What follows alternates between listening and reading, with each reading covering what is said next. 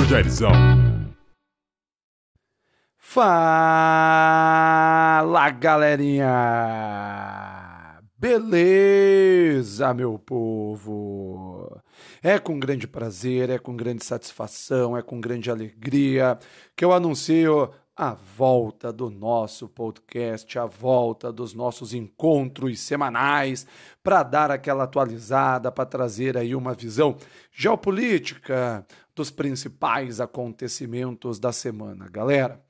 Então, é bom estar de volta, né? Me ausentei por um tempo aí devido excesso de trabalho, falta de, de tempo mesmo para fazer né, o roteiro, o planejamento, a gravação dos episódios. Porém, os projetos são audaciosos para 2023. Logo, né, já estou dando início aqui a um desses projetos antes mesmo, que é para aquecer, para chamar a galera, para juntar o povo novamente para os episódios do nosso podcast. Vamos apenas relembrar a proposta, galera, relembrar qual é a proposta desses nossos encontros semanais. A proposta, para quem já ouviu né, episódios anteriores, né, já está sabendo, para os que estão chegando agora, é bom esse recado, são episódios mais curtos, né? São episódios assim que o objetivo não é fazer algo de longa duração, é dar aquela pincelada, é dar aquela comentada rápida nos principais acontecimentos, beleza? Então, sem mais delongas, o episódio de retorno tem como título Pânico na Europa. Como assim, professor? Pânico na Europa. A Europa agora está vivendo uma situação que, para muitas gerações, principalmente os mais jovens, jamais, jamais, nem nos piores pesadelos imaginariam que iriam viver. Desabastecimento, inflação recorde, produtos que outrora eram acessados de maneira mais fácil, agora extremamente caros. Então, o que está acontecendo com a Europa, meu povo? A gente está vendo a França virada de cabeça para baixo, a gente está vendo a Alemanha desesperada, a gente está vendo a Itália é, em desespero também. Então, vamos agora organizar o pensamento de vocês. Obviamente, pessoal, não tem como fugir, não tem para onde correr. Obviamente que, em parte, na verdade, uma grande parte dessa situação envolve, sim, talvez vocês saibam o que, envolve a guerra Rússia e Ucrânia. As sanções, as sanções contra a Rússia, elas né, estão tendo como efeito também esse desabastecimento de alguns produtos, principalmente aqueles que a Europa né, tem uma alta dependência da Rússia. Então, vamos pegar, por exemplo, a parte de combustíveis, pessoal. Vamos imaginar aqui a questão de combustíveis. Se você pegar, por exemplo, petróleo, só para vocês terem uma ideia, só para vocês terem uma noção, a Europa é altamente dependente de petróleo. Muitos países europeus têm no petróleo ali a sua, a sua principal fonte de energia. Então, só para vocês terem uma ideia, 30% do petróleo que chega na Europa sai da Rússia.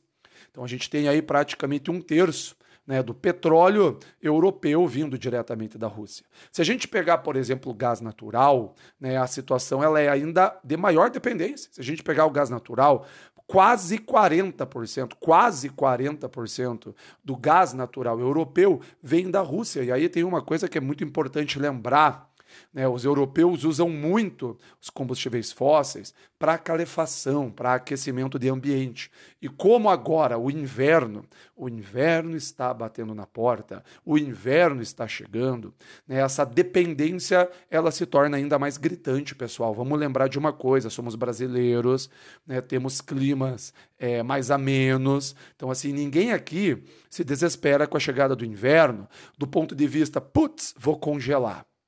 Não é o caso da Europa. Na Europa realmente existe esse desespero. Muitas regiões na Europa, temperaturas negativas é algo extremamente normal. Logo, a dependência desses recursos, gás natural principalmente, para calefação, para fazer aquecimento do ambiente, o que eu vou falar agora não é nenhum exagero, algumas vezes vira caso de vida ou morte. Então, essa dependência elevada do gás russo, né, ela se torna ainda mais complexa devido à guerra, devido às sanções e devido também um pouco né, devido também um pouco agora de uma, de uma certa de uma certa punição que o Putin também está fazendo com a Europa, né, menos gás russo está chegando no continente europeu. Logo, logo, nós temos problemas aí relacionados a esse setor. Se a gente pegar o carvão, pessoal, sim, carvão ainda é um recurso bastante usado na Europa. Para vocês terem uma ideia, é, 38,9% do carvão mineral utilizado na Europa vem da Rússia. É, e o que está acontecendo lá? Você pega uma Alemanha, por exemplo. Uma Alemanha agora está tendo que se virar com carvão, né, mesmo né, tendo carvão próprio ali, ela está tendo que se virar com carvão, porque essa falta de combustível vindo da Rússia está fazendo com que eles estejam que utilizar uma medida emergencial, que é utilizar carvão. Né? Várias instalações a carvão na Alemanha estão sendo reativadas. Né? Isso é um problema. E se você me perguntar agora, professor, mas por que isso é um problema? Isso é um problema porque o carvão mineral ele é, do ponto de vista ambiental, o grande vilão. Ele é, do ponto de vista ambiental, o satanás, extremamente poluente. Quando a gente pensa em chuva ácida, por exemplo, né, o carvão mineral é o principal vilão. Então, o fato de alguns países europeus, o principal exemplo é a Alemanha, né, estarem migrando novamente para o carvão como medida emergencial, acende essa luz de alerta ambiental. Acende essa luz de alerta ambiental, pessoal, o que é bastante complexo. E mesmo no carvão, mesmo no carvão, a dependência russa ela também é bastante grande. Tá? Então, vivemos uma situação histórica na Europa. Né? Você pega, por exemplo, alguns países, galera, como Macedônia do Norte, Bósnia, Moldávia, pô, 100%, 100% do gás desses países vem da Rússia. Você pega uma Finlândia, 94% do gás finlandês vem da Rússia. Você pega uma Alemanha, que eu acabei de falar, 49%. Você pega uma Itália, 46%. Você pega uma França, 24% do gás né, vem da, da, da, da Rússia. Então a situação ela é para alguns países de desespero. Né? Para quem está acompanhando os noticiários, deve ter visto, deve ter visualizado aí nas últimas semanas o pau torando na França, o bicho pegando na França. Por quê? Porque está é, tá tendo um desabastecimento de gasolina centenas de postos lá é, com gasolina racionada para poder abastecer a população francesa. Galera brigando no meio da rua, se estrepando, gente chutando cabeça de jeito. Não estou exagerando. O bicho pegou, o cabaré pegou fogo. E aí é que entra esse episódio, até para que vocês entendam isso de verdade, né? O que está acontecendo na França agora, da gasolina ali, né, da galera, filas quilométricas para a galera abastecer, briga no meio da rua, é esse caso específico ele tem mais relação com uma greve que está acontecendo lá na França do que com o abastecimento da, da Rússia, tá? É, tem uma empresa lá na França que refina petróleo, que abastece a maioria dos postos franceses, que é a Total Energies. Essa empresa, agora os funcionários entraram em greve, porque essa empresa, galera, ela bateu recordes de lucratividade, está batendo recordes de lucratividade agora em 2022, e os funcionários estão reclamando que isso não está sendo repassado para eles em forma de salário, até porque a inflação na França está batendo recorde e esses funcionários não estão tendo aumento salarial. Então, para que você entenda um pouquinho de economia. Se o seu aumento salarial ele é inferior à inflação, na verdade verdadeira você está ficando mais pobre, na verdade verdadeira você está ganhando menos. E é isso que os funcionários né, franceses lá estão reclamando, né, estão entrando em greve, e isso está causando um desabastecimento lá nos postos franceses e o pau está torando, o bicho está pegando. Então é legal a gente ter essa ideia, a gente ter essa noção.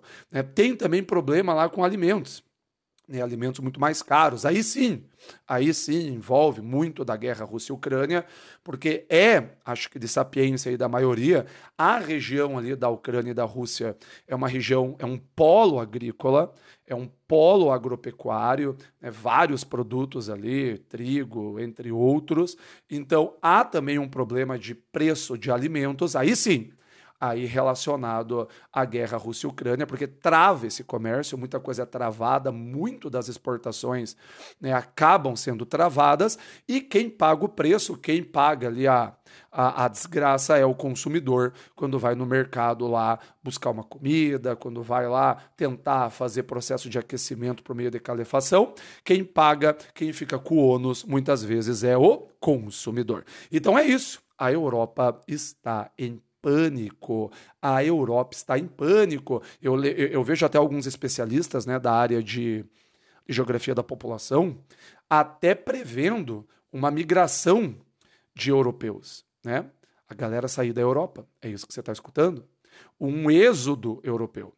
É, é, europeus, principalmente jovens, deixando a Europa, é, tentando buscar melhores oportunidades em países emergentes, né, onde a vida, na interpretação deles, né, na visão deles, às vezes pode ser até mais rentável do que na Europa, devido a essa elevação colossal de preços que a gente está vendo no continente.